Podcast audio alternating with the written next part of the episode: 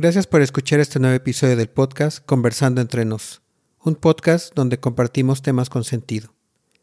En el episodio de hoy de Conversando entre nos, seguiremos conversando sobre el episodio El cuarto disparo y compartiré evidencia oficial que habla sobre audios conteniendo un cuarto disparo durante el asesinato de JFK, lo que modifica la, la historia conocida hasta ahora de manera importante. Y sin ahondar en las teorías de conspiración popularmente conocidas, compartiré la evidencia nueva disponible en la página oficial del gobierno de Estados Unidos para hacernos una idea propia sobre este asesinato. Y sin más demora, comencemos con este episodio.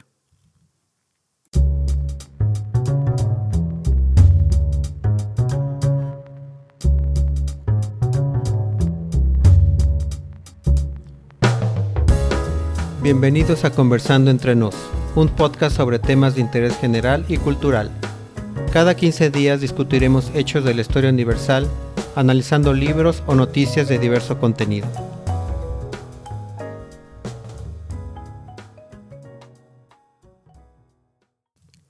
¿Qué tal amigas y amigos? Yo soy el Bruja y nuevamente les doy las gracias por su tiempo. Este episodio de la temporada 2 del podcast es la continuación de la primera parte del cuarto disparo, donde conversaremos sobre un audio dictabelt que muestra la existencia de un cuarto disparo escuchado durante la caravana donde iba JFK, y conversaré sobre evidencia oficial reciente relacionada con este asesinato. Bien, antes de, comenzar, recordemos que en la primera parte de este episodio desmenuzamos la historia sobre el filme Zapruder y el cuadro 313, y recordamos también que primero en 1975 y después en 1991 el cuadro 313 fue dado a conocer al mundo. En esta primera sección de este episodio regresaré otra vez a 1975 para saber qué sucedió después de que Geraldo Rivera mostró el filme Zapruder con el cuadro 313 a la sociedad estadounidense.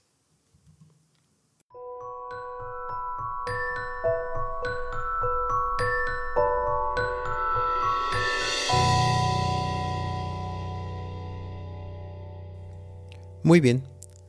Como lo conversamos en la primera parte de este episodio, el 6 de marzo de 1975, Geraldo Rivera mostraba el cuadro 313 en su programa Good Night America. Y esto provocó la primera gran ola de teorías de conspiración alrededor del asesinato, ya que aparentemente el disparo final lanzaba la cabeza del presidente de adelante hacia atrás. De recordemos que esta era la primera vez que se veía algo que solo se escuchaba por rumores, y la sociedad estadounidense exigió más información e investigación al respecto. El 15 de abril de 1975, el, congresista de Virginia, Thomas Downing, y otros personajes vieron la copia Groden de la película, y dos días después presentaron una resolución que condujo a la creación de un Comité Selecto de Asesinatos, o HSCA por sus siglas en inglés, en 1976. La HSCA volvió a examinar los asesinatos de JFK y Martin Luther King Jr., completando su investigación en 1978 y emitiendo su informe final en 1979, concluyendo que ambos fueron probablemente el resultado de conspiraciones, pero que Lee Harvey Oswald y James Earl Ray eran los respectivos asesinos. Aquí es la primera vez que de manera oficial se usa la palabra conspiración. Para darles un poco de contexto sobre lo que es la copia Groden, les comento que esta es una de las copias del filme de Zapruder más famosas y vistas. Y esta es la copia que hace zoom y se ve en cámara lenta el asesinato. Geraldo Rivera usó la, copia Groden, no el filme original de Zapruder, durante su transmisión.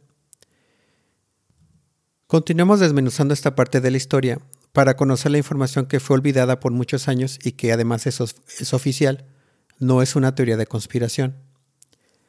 La creación en 1976 del HSA, o también conocida como el Comité de Church, llamado así por el senador Frank Church de Idaho, destapó la cloaca y determinó que tanto la CIA como el FBI habían ocultado información y material a la Comisión Warren sobre diferentes conspiraciones que proporcionarían posibles motivos de asesinar a JFK por parte de Castro o de las fuerzas anticastristas inclusive de la CIA, de la mafia o alguna alianza entre todos estos grupos.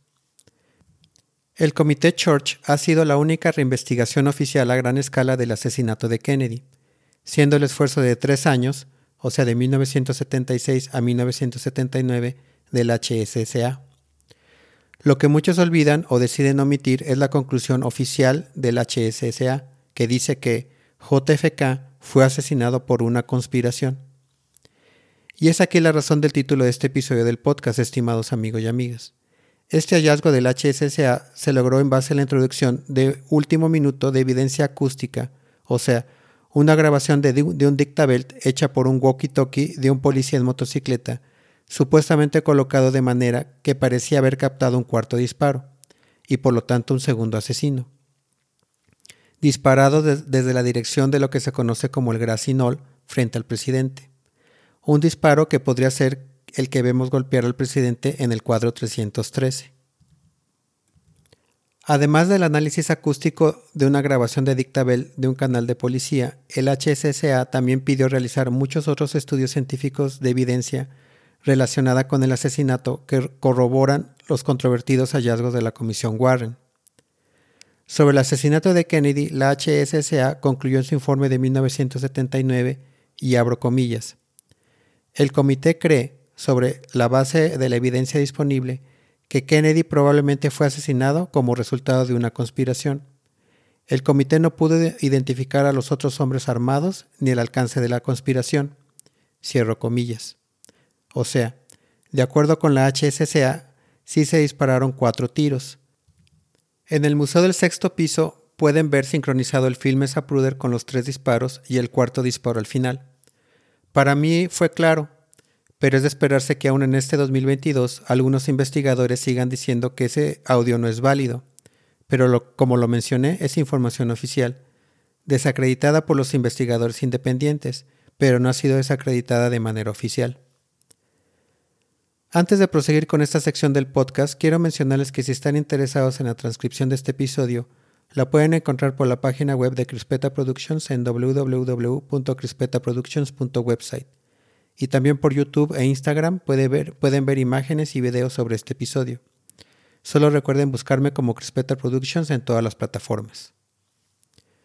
Muy bien.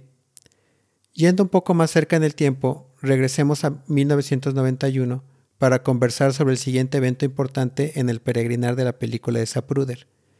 Y fue después que se estrenó la película de Oliver Stone y que el, director alegó abiertamente que había una conspiración alrededor del asesinato de JFK.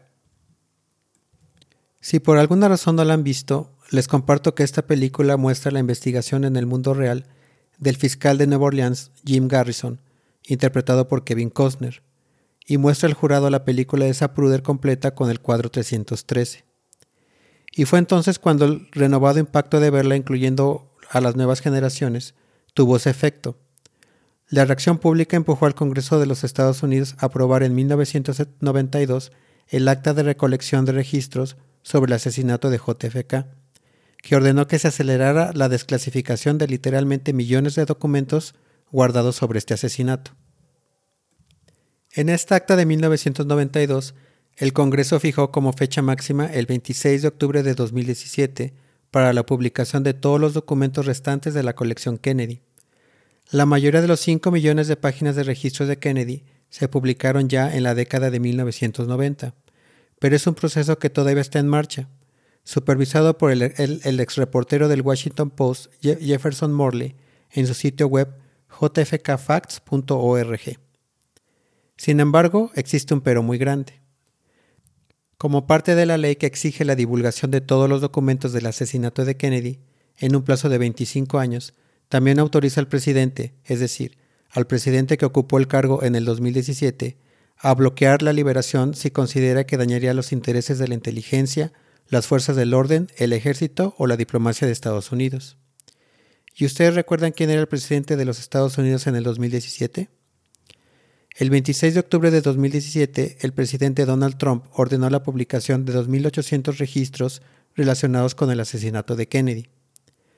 La publicación de los documentos por parte de Trump se produjo el último día en que se le permitió legalmente hacerlo.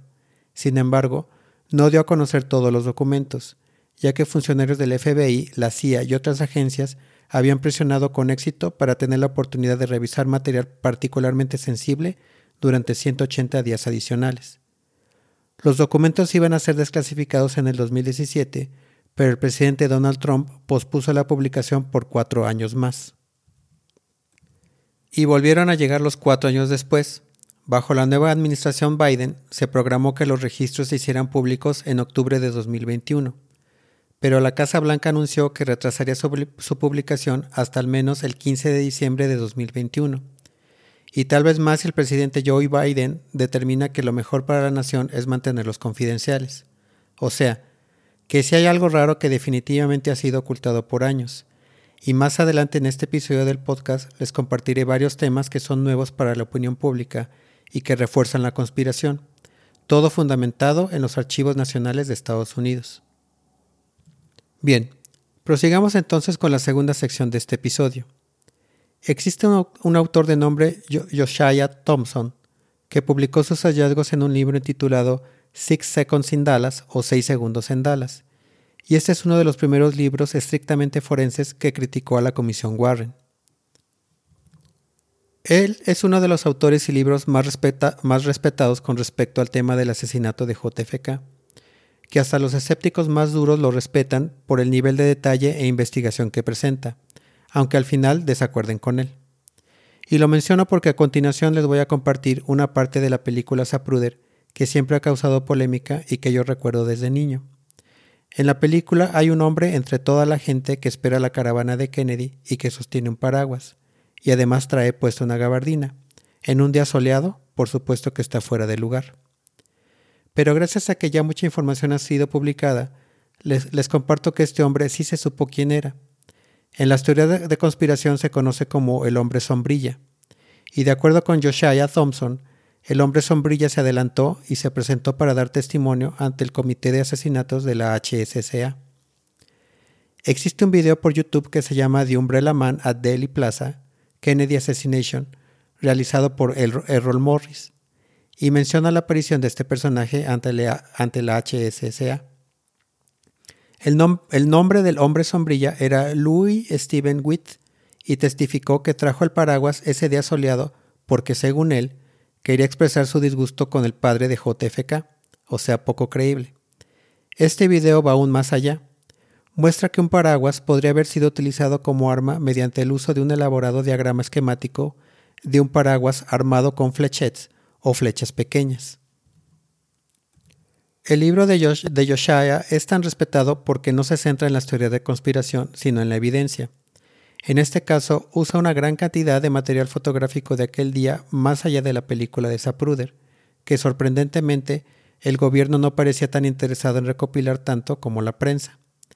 El libro repasa las imágenes adicionales que se capturaron ese día, demostrando que sucedieron más cosas de lo que sugiere el informe de la Comisión Warren.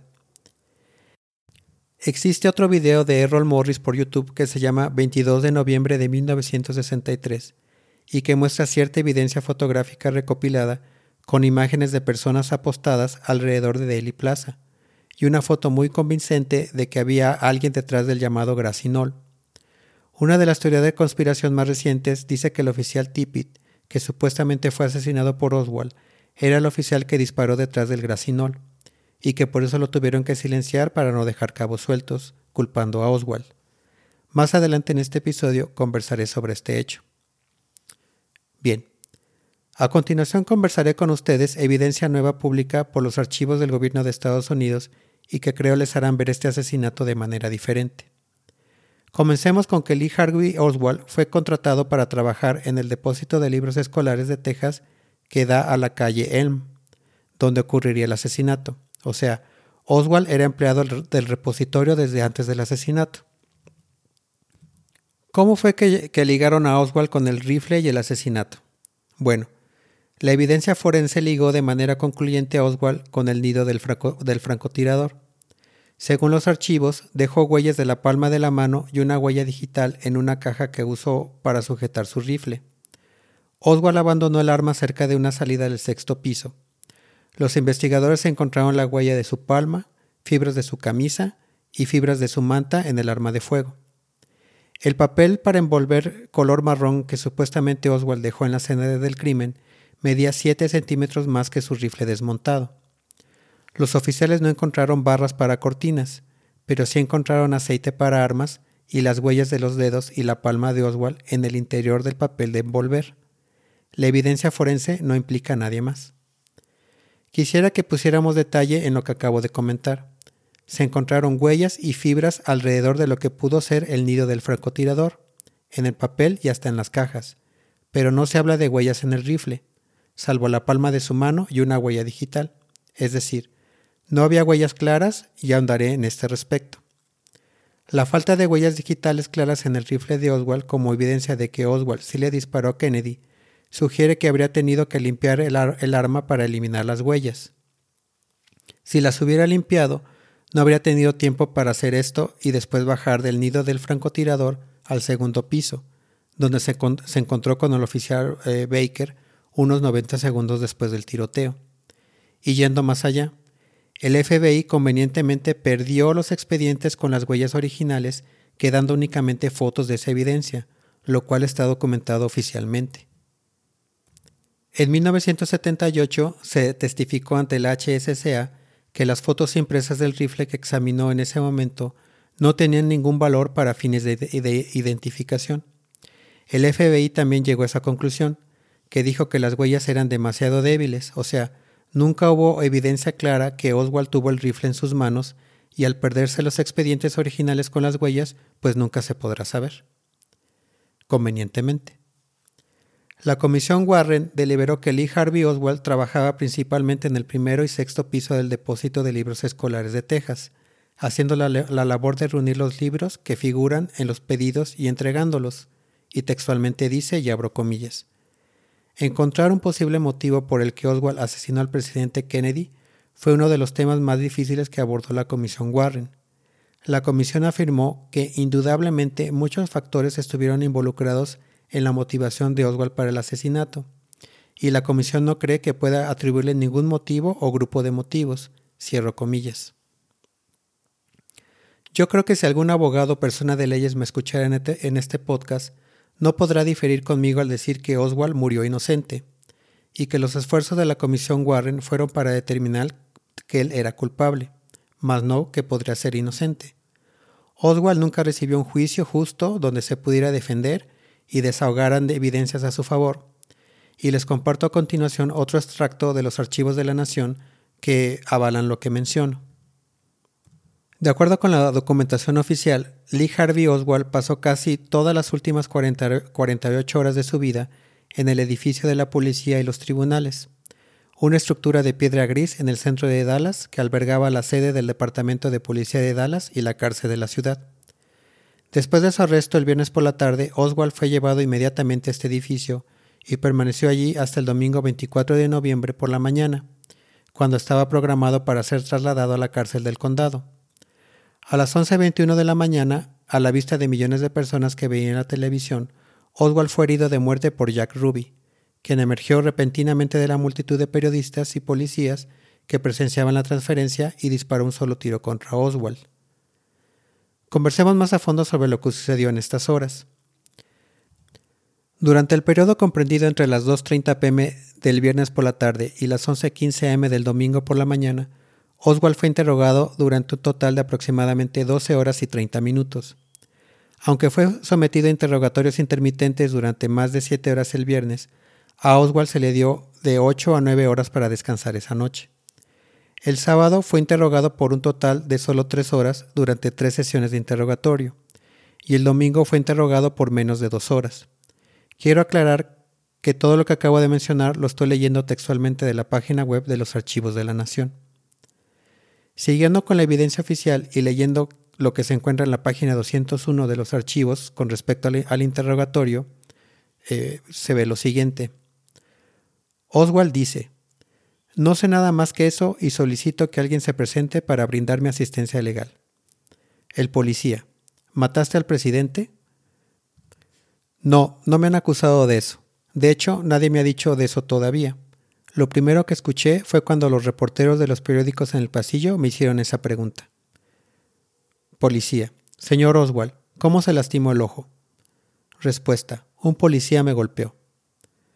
Puedo decir que en ese momento, y de acuerdo con la historia, que Oswald fue arrestado y estaba siendo procesado como sospechoso del asesinato del, patrullero Tippit solamente, pero el interrogatorio del capitán Fritz y otros había estado sustancialmente preocupado por la conexión de Oswald con el asesinato de JFK siendo tendenciosos, sin aún contar con ninguna evidencia de nada, aparentemente. Me parece que con esta evidencia oficial soporto lo que mencioné hace unos minutos. Oswald ni siquiera sabía que se le acusaba del asesinato de JFK. A Oswald se le había arrestado por el supuesto asesinato del oficial Titbit, como lo menciona la historia, pero de acuerdo con las leyes nunca supo que se le vinculaba con la muerte de JFK. Eso fue labor de la comisión Warren sin que Oswald tuviera una defensa. Y reitero, estimados amigos y amigas, Oswald murió legalmente inocente y sin siquiera saber de manera formal que estaba siendo vinculado con la muerte de JFK. Habría que haberlo enjuiciado entonces primero por la muerte de Tippit y después por la muerte de JFK. Toda esta polémica durante todos estos años la generó en su mayoría el legado de un hombre de nombre Abraham Zapruder, un hombre que nunca conoció a Kennedy, pero cuyo nombre estará ligado a la muerte de Kennedy. Abraham Zapruder fue un hombre modesto con una cámara normal, pero lo que es una realidad es que si no hubiera estado ahí para que se revisara la verdad, posiblemente nunca hubiera habido teorías de conspiración y Oswald hubiera sido recordado tal cual como el único asesino. Finalmente, estimados amigos y amigas, les comparto que Zapruder murió de cáncer el 30 de agosto de 1970 en Dallas, Texas, dejando su legado en su película para la posteridad.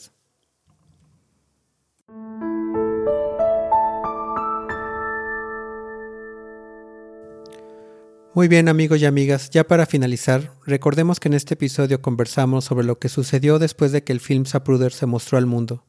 Primero en 1975, con la creación de la HSSA, y después en 1991, con la creación de la ley para publicar todos los documentos referentes al asesinato para el año 2017. También conversamos sobre nueva evidencia oficial disponible que demuestra que hubo una conspiración y un posible cuarto disparo, así como la inocencia legal de Oswald. Podemos concluir, estimados amigos y amigas, que con la información compartida en este episodio, que el cuadro 313 siempre estará en el centro de la película de Zapruder. Tan significativo que durante años el propio Zapruder no quiso que se mostrara al mundo. Zapruder, según las entrevistas, estaba obsesionado con el cuadro 313. Hay una entrevista con él donde habla sobre su amor por la fotografía amateur y cómo tomaba fotografías de todo pero después de ese día en Dallas ya no pudo levantar ninguna cámara y volver a tomar fotos. Es evidente que hay información que demostrará que efectivamente hubo una conspiración, ya que por alguna razón en el 2017 y después en el 2021 no quiso ser revelado el último paquete de documentos. Oswald no tuvo un juicio ni siquiera una defensa, y con la información actual podemos concluir que si en verdad fue él, entonces no actuó solo, y si no fue él, entonces el encubrimiento del asesinato por parte de las autoridades ha sido el peor organizado en la historia de la CIA y el FBI, dejándolos en ridículo. Gracias por su tiempo y no se pierdan el siguiente episodio donde hablaremos sobre qué tan relevante fue la década de los 60, pero particularmente el año de 1964, donde comenzaron a suceder cambios muy importantes en América y que transformaron a la sociedad, yendo desde, desde lo familiar, lo político hasta lo cultural, y analizaremos cómo esos cambios cimentaron las bases para nuestra vida en este siglo XXI. Yo soy el Bruja y gracias por escuchar este episodio de Conversando entre nos.